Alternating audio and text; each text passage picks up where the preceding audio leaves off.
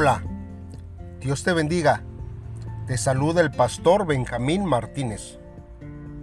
Este día, hermanos, vamos a estar meditando en la palabra de nuestro Dios y agradezco a Dios por su vida porque este día usted ha propuesto escuchar este devocional y meditar, hermanos, en la palabra de Dios. Es bueno siempre, hermanos, meditar en Dios y que el Señor esté hablando a nuestras vidas a través de su palabra. Hoy lo vamos a hacer, hermanos, en Eclesiastés capítulo 1, versículo 12 al 18. Como título, hermanos, lleva este devocional Sufrimiento en la sabiduría. La palabra de Dios dice así, yo, el predicador, fui rey sobre Israel en Jerusalén. Y di mi corazón a inquirir y a buscar con sabiduría sobre todo lo que se hace debajo del cielo. Este penoso trabajo dio Dios a los hijos de los hombres para que se ocupen en él. Miré todas las obras que se hacen debajo del sol, y he aquí, todo ello es vanidad y aflicción de espíritu. Lo torcido no se puede enderezar y lo incompleto no puede contarse. Hablé yo en mi corazón diciendo, He aquí yo me he engrandecido y he crecido en sabiduría sobre todos los que fueron antes de mí en Jerusalén. Y mi corazón ha percibido mucha sabiduría y ciencia. Y dediqué mi corazón a conocer la sabiduría y también entender las locuras y los desvaríos. Conocí que aún esto era aflicción de espíritu, porque en la mucha sabiduría hay mucha molestia, y quien añade ciencia, añade dolor. Bien hermanos, vamos a meditar en la palabra de Dios. En estos versos, hermanos, nosotros podemos analizar que no hay paz, hermanos, ni reposo en aquel que se aparta de Dios. Nosotros podemos, hermanos, inmiscuirnos en estas palabras, en estos versos de el predicador. Y nos habla que después de la caída, hermanos, de Adán y Eva, nos muestra que en la humanidad entró el, el trabajo arduo, el dolor de parto y también entró la muerte. Por eso, hermanos, después de haber escudriñado el corazón y buscado con sabiduría, el predicador enseña que el que es apartado de Dios se ha de someter a la aflicción del Espíritu. Y como resultado de esto, hermanos, todas las obras que se hacen debajo del sol son vanidad. El hombre carece de poder para enderezar lo torcido o contar lo incompleto. Pero no ocurre así, hermanos, de la misma forma para los que caminan en Dios, que pueden ver sus frutos, hermanos, en su tiempo.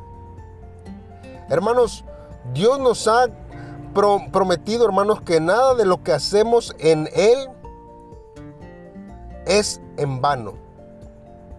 Porque, hermanos, siempre su palabra va a rendir frutos en cualquier lugar donde nosotros e, estemos. Ahora, ¿qué es lo que necesitamos nosotros hacer, hermanos, para que nuestro trabajo sea en vano? Más bien, para que nuestro trabajo no sea en vano y podamos dar frutos. ¿Usted ha sentido que trabaja mucho y no logra nada? Parece que hay veces, hermanos, que nuestro esfuerzo se quedan sin, sin frutos.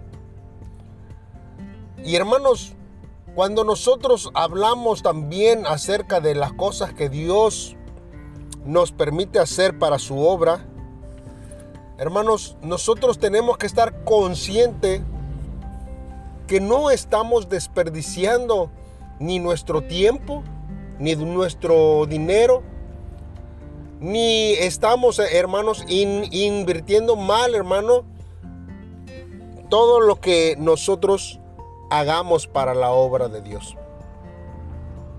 Hay algunos que lo, que lo piensan así, pero nosotros debemos de entender, hermanos, que Dios quiere que nosotros podamos, hermanos, ver que cuando la palabra de Dios, cuando Dios nos llama y estamos trabajando en sus propósitos, en su camino, hay frutos. Porque si no diera fruto, entonces quiere decir que no estamos trabajando para Dios, estamos trabajando para nosotros mismos. Estamos tratando de, ver nuestros propios logros. Estamos nosotros viendo, hermanos, que seamos reconocidos en el trabajo y no que el hombre vea a Dios o hacia Dios en cada una de las obras que nosotros hacemos en nuestro andar diario. ¿Usted qué es lo que anhela cuando usted hace algo para, para Dios o en la iglesia? ¿Usted espera un reconocimiento del pastor? ¿Usted espera un reconocimiento de algún líder? Porque si es así, hermanos, la Biblia nos habla que el reconocimiento cuando lo recibimos, ya está pagada nuestra deuda. Ya está pagado lo que nosotros estábamos esperando.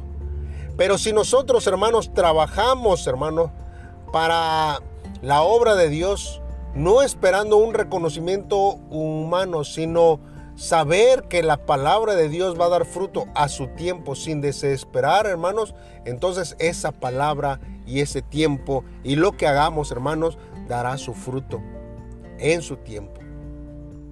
Ahora bien, nosotros, hermanos, vemos en estos versos que hay veces, hermanos, que la sabiduría puede traer hacia nuestra vida sufrimiento. Porque las personas, hermanos, tienden a idealizar a los que tienen mucha sabiduría y conocimiento. El predicador, hermanos, se ha esforzado en hallar la sabiduría, pues conoce el poder de ella, hermanos. Y como resultado, reconoce que he crecido en sabiduría más que todos mis predecesores en Jerusalén. Pero toda intención para engrandecerse, hermanos, en la, en la sabiduría ha sido en vano. Dice, para aflicción de su espíritu. Ciertamente, hermanos, la sabiduría es una virtud, pero de ninguna manera, hermanos, podrá la sabiduría cambiar nuestro destino.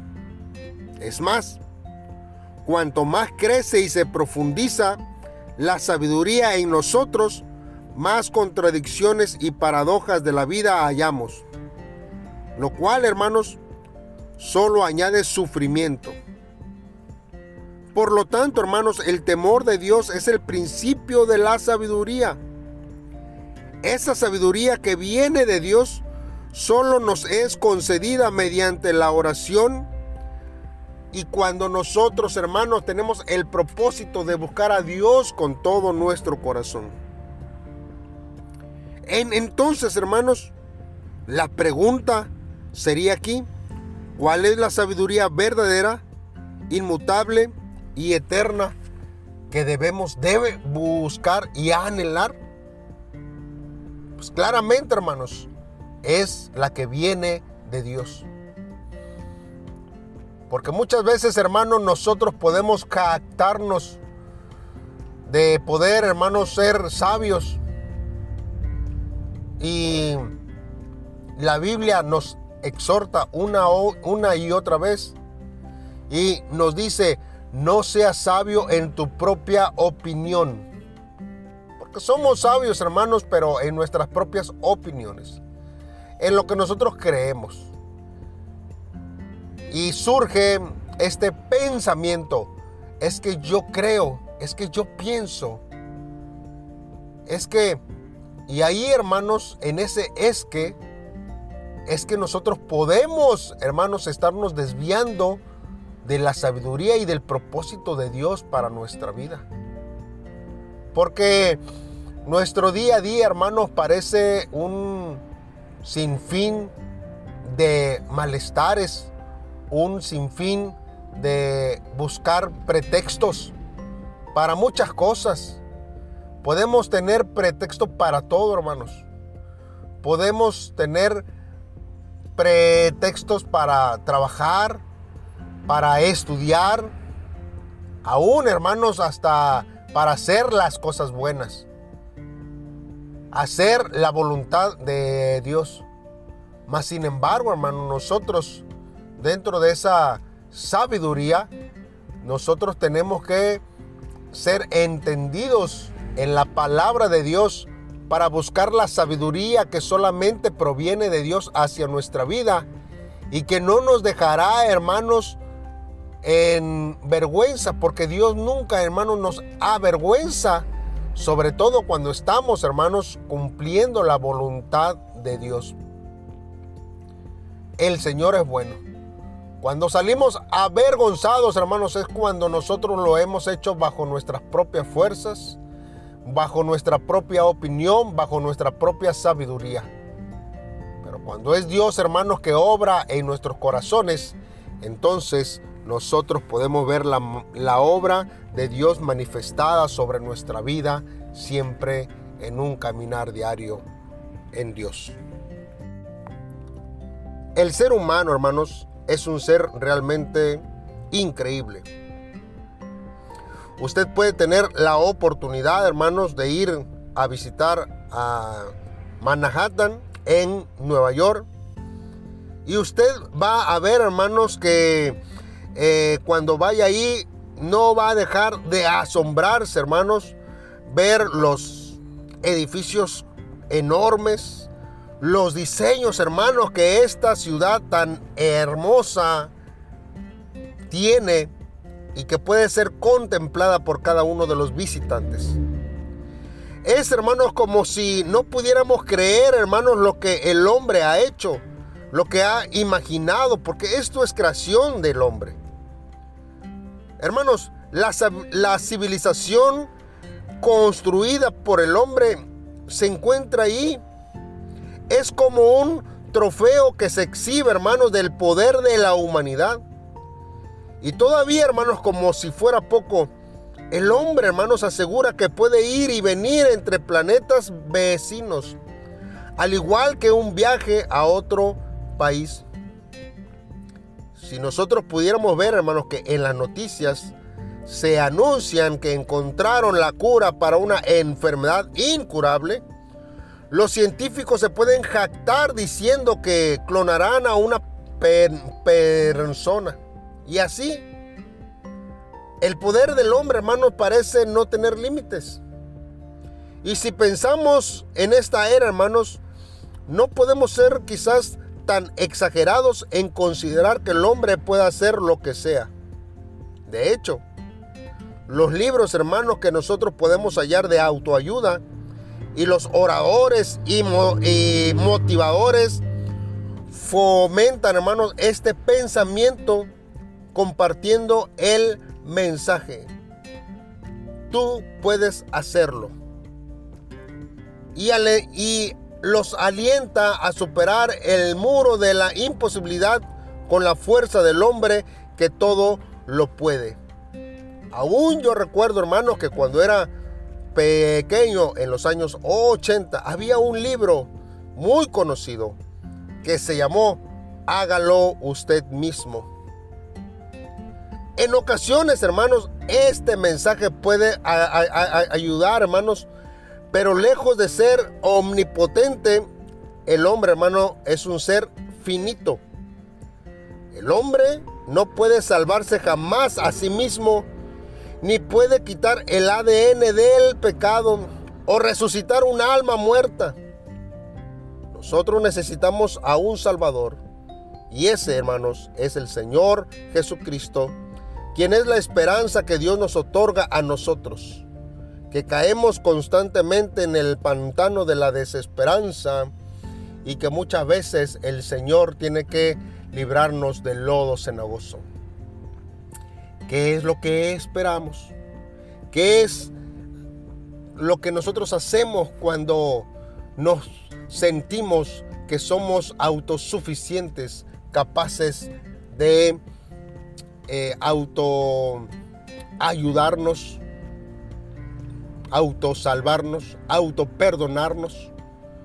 Existe ahorita, hermanos, en la psicología un sistema de que antes de que tú puedas perdonar a alguien, perdónate a ti mismo.